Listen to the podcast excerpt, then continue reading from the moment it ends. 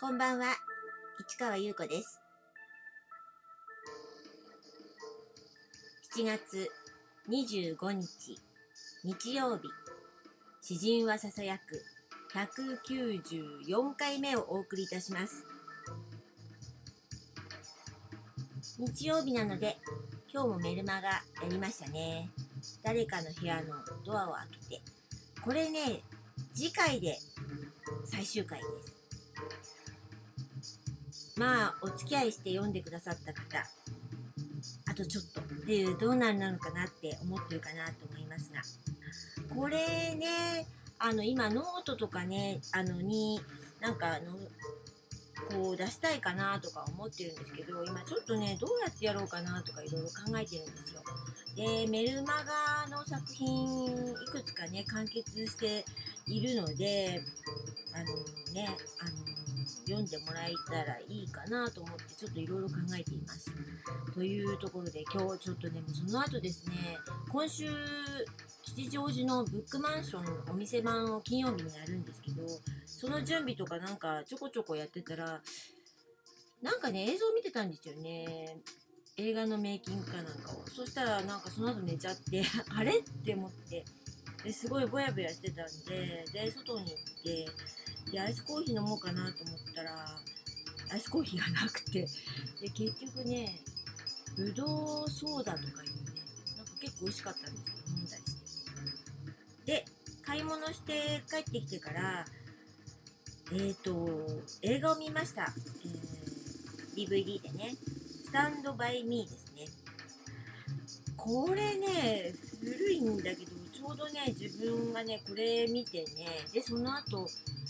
その後、えージム・ジャームッシュのストレンジャー・ザン・パラダイスとか見てでそれで演劇やっていたんだけれども映画やりたいなって思ってでそれでなんて話をねこの「詩人はささやく」の最初の頃で話しましたけどあのアクションをねやってる人たちと出会うことによってアクションものをやろうと。いうところでどんなんだったらアクションものできるかなと思ってで自分はあのそういったアクションものをほとんど見たことがなかったので、まあ、要するに刑事ものとかね犯罪ものとかねなんかそういうの見たことなかったんですよ。だから何がいいか分かんなかったんだけどなんとなくそのスタンドバイミーを思い出してそういうのとあとストレンジャーザンパラダイスみたいなのやりたいなと思ってそれでなんか歩いていくっていうイメージがあってロードムービーでしょっていうのがあってまあ、アロング・ザ・リバーというあの8ミリの作品を映画作品を作ったんですけどでまあ要するにまあ1回こっきりしか見てなかったんですよね。でストーリーも忘れちゃっててでその当時ですらほとんどストーリーを覚えてなかったんだけどもそのイメージが私の頭の中にあってとそのスタンドバイミーは12歳なんだけど、まあ、その時のねアクションものを作ろうって言った時はみんなもうもちろん成人を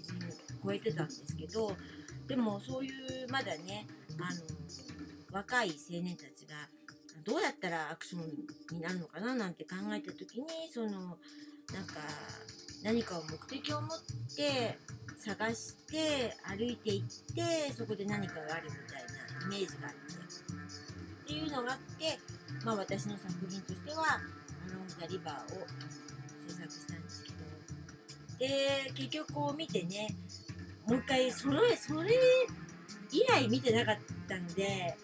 こうほんと久々に見てなんかあ全然ストーリー忘れてたとかこんなシーンだったんだとか本当に初めて見る感じだったので全然覚えてなかったんですけどなかなか素敵でしたね。可愛かったしまあちょっとまあねちょっと涙っていうところもあってなんとなく